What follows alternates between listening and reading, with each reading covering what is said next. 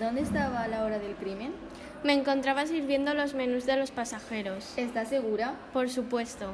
Bueno, sigamos con el interrogatorio. ¿Tenía alguna relación con la víctima? Su cara me resultaba familiar, pero no tengo ni idea de quién era. ¿La víctima le pidió algo de comer? Sí, pero ¿y eso qué importa?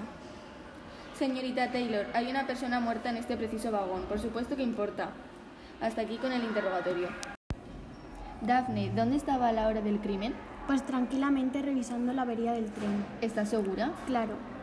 Bueno, sigamos con el interrogatorio. ¿Tenía alguna relación con la víctima? No, ninguna.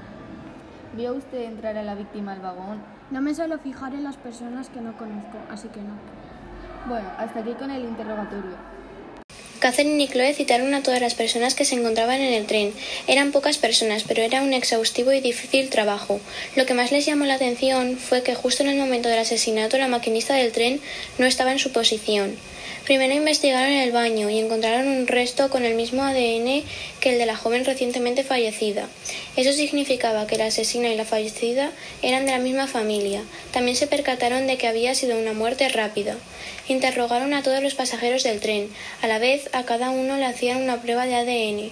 Descubrieron que Taylor y Daphne eran hermanas de la fallecida, Shelby.